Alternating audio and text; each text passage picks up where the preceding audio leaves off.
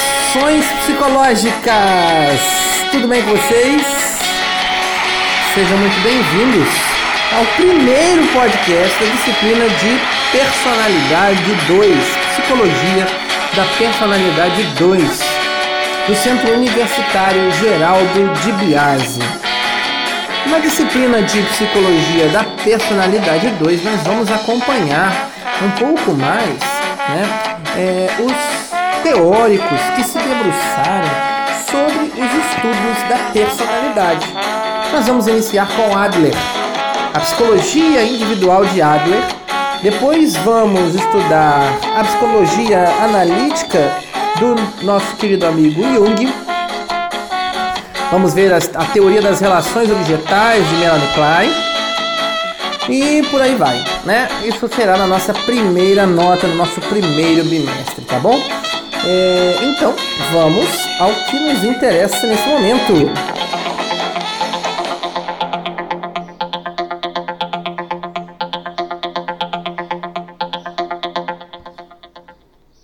Bom, nós vamos começar a, no nosso processo de compreender as múltiplas abordagens psicanalíticas e neopsicanalíticas, digamos assim, nessa primeira nota a partir da abordagem da psicologia individual de Adler, né? É, Alfred Adler, na verdade, né? É, ele nasceu próximo a Viena, então tem uma parada muito legal que todo mundo, quando fala do Adler, apesar de ser uma concepção psicanalítica, né, na verdade psicodinâmica, melhor dizendo, é, todo mundo acreditava que o Adler era seguidor do Freud. E o Adler passou muito tempo da vida dele tentando acabar com essa ideia de que o, o Adler seguia o Freud. Tem uma passagem do Maslow é, que o Maslow disse que encontrou casualmente com Adler, né? E perguntou pro Adler se se ele era seguidor do Freud, como é que ele conheceu o Freud e tal, não sei o quê. E o Adler ficou boladão. O Adler falou que isso é uma besteira, que o cara era maluco. Falou que o Freud era um embusteiro, dissimulado, maquinador, que ele nunca foi aluno do Freud, nem discípulo, nem seguidor. E o Adler deixou muito claro que desde o início não concordava com Freud e que tinha suas próprias opiniões sobre as coisas. É muito interessante porque a associação de Adler a Freud né, é, embora os dois se conheciam, né, e até de alguma forma se relacionaram, né, é, chegou com um fim amargo, porque é, tanto Freud quanto Adler eram agressivos ao falar um do outro, né? É, então, assim, como eu vou dizer, é, o Freud acusou o Adler de várias coisas e o Adler acusava o Freud de várias e várias coisas. O Alfred Adler era, nasceu num uma, um povoadozinho próximo a Viena, né? E o Adler, ele não era uma pessoa enlouquecida como o Freud queria fazer parecer. Na verdade, a psicologia individual do Adler apresentava uma visão otimista das pessoas enquanto se baseia, se baseia, se, se baseia, desculpe, fortemente na noção do interesse social, ou seja, do sentimento de unidade com a humanidade, né? Além desse olhar otimista do Adler para as pessoas, né, outras diferenças tornaram a relação entre Freud e Adler muito tênue. Por exemplo, no primeiro lugar, o Freud reduziu toda a motivação a sexo e agressividade, né? enquanto Adler via as pessoas mais motivadas por influências sociais. Olha que bacana, né? E também pela luta pelo sucesso. No segundo momento, Freud assumia, assumia que as pessoas têm pouca ou nenhuma escolha na formação da sua personalidade. E o Adler, por sua vez, acreditava que elas são, em grande parte, responsáveis por quem são, ou seja, que as pessoas eram responsáveis por aquilo que elas eram. E em terceiro lugar, né, o Freud acreditava que o comportamento presente é causado por experiências passadas. em oposição ao que o Adler acreditava de que o comportamento atual é moldado por uma visão de futuro da pessoa. Em quarto lugar, né, o Freud colocava uma ênfase muito acentuada nos componentes inconscientes. E o Adler entendia que as pessoas psicologicamente saudáveis tendem a ser conscientes do que estão fazendo e de por que estão fazendo. Então o Adler era, né, o Adler era médico, né? E ele participava de um seleto grupo, grupo de médicos que se encontrava na casa do Freud. Por isso essa associação, né? Mas quando começaram a aparecer as diferenças teóricas, as diferenças pessoais, o, o Adler abandonou totalmente o, o, o círculo de, de reuniões do Freud e estabeleceu uma direção muito oposta nos trabalhos, né? É, e a abordagem, né, a psicologia do Adler ficou conhecida como psicologia individual. Olha que bacana. Isso, é, isso foi bastante importante dentro da história da psicologia, porque foi um marco de rompimento, de alguma forma, com a psicanálise.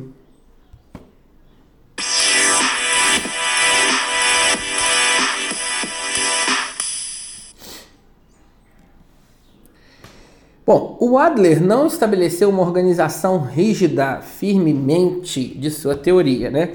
Segundo é, e o Adler também, ele era um escritor notável, tanto que a maioria dos livros do Adler foi compilada por uma série de, de editoras. Muitas de suas visões foram incorporadas ao trabalho de Maslow, Rogers e etc. Tá? É...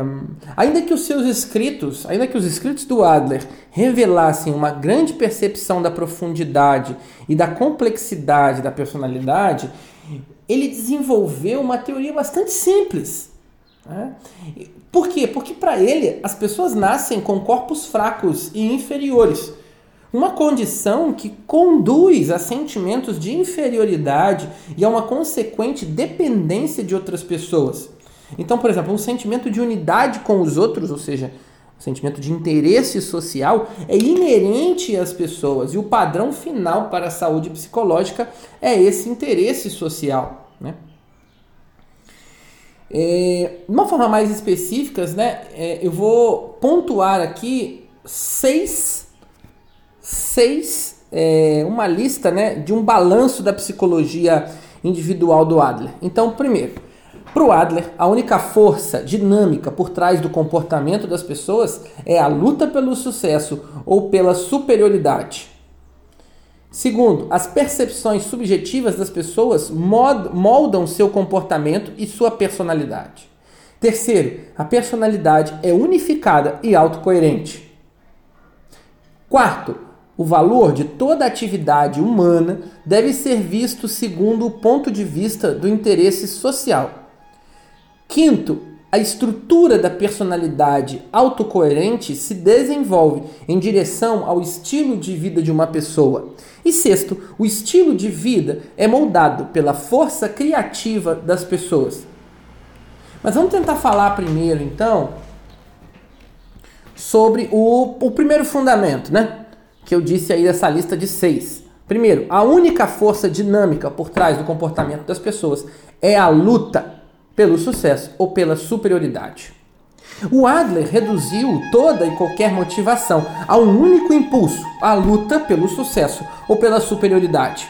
A própria infância de Adler foi marcada por deficiências físicas né, é, e fortes sentimentos de competitividade, porque ele tinha um irmão mais velho. Né? Todo mundo tem um irmão mais velho, sabe que rola sempre essa competitividade aí.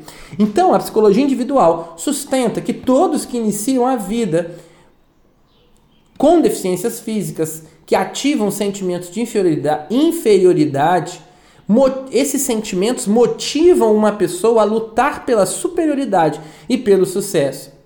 Então, indivíduos que não são psicologicamente saudáveis lutam pela superioridade pessoal, enquanto aqueles que são psicologicamente saudáveis procuram o sucesso para toda a humanidade.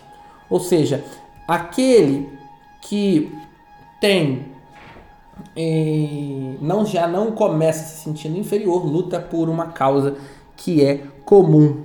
Né?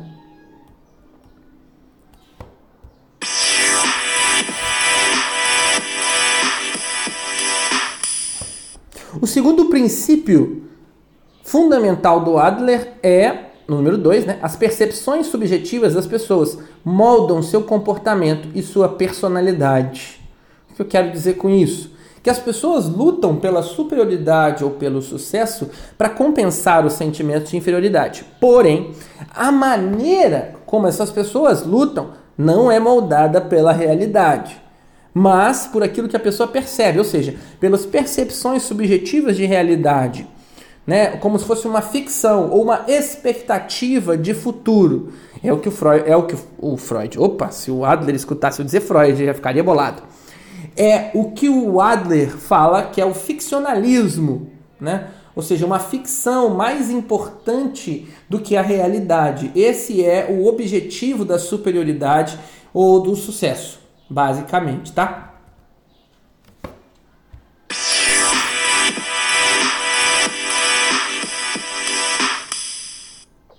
O terceiro princípio fundamental da teoria adleriana, adleriana é a personalidade unificada e coerente. Quando Adler escolheu o termo psicologia individual, ele desejava enfatizar a sua crença de que cada pessoa é única e indivisível Assim, a psicologia individual insiste na unidade fundamental da personalidade e na noção de que não existe comportamento incoerente. Pensamentos, sentimentos e ações estão todos direcionados para um único objetivo e servem somente a um propósito. Quando as pessoas comportam-se de forma errônea, né, ou até imprevisível, o seu comportamento força outras pessoas a ficarem na defensiva, a ficarem atentas para não serem confundidas, é, para não serem é, enxergadas de maneira equivocada. Tá? Então, até agora, nós falamos sobre os primeiros três pontos da psicologia individual do Adler. Ou seja, primeiro ponto, a única força dinâmica por trás do comportamento das pessoas é a luta pelo sucesso ou pela superioridade. Segundo, as percepções subjetivas das pessoas moldam seu comportamento e sua personalidade. E terceiro, a personalidade é unificada e autocoerente. Para você que ficou até aqui e acompanhou o nosso podcast até o final, o meu muito obrigado. Gostaria de te agradecer. Esse é o nosso primeiro podcast e nós vamos seguir um belo caminho aí nesse semestre. Vai ser bem bacana. Até a nossa próxima aula. Tchau! Eternas japonesas y chicles americanos en los bazares coreanos de San Pablo. Imágenes de un volcán en Filipinas salen en la red de televisión de Mozambique. la la la la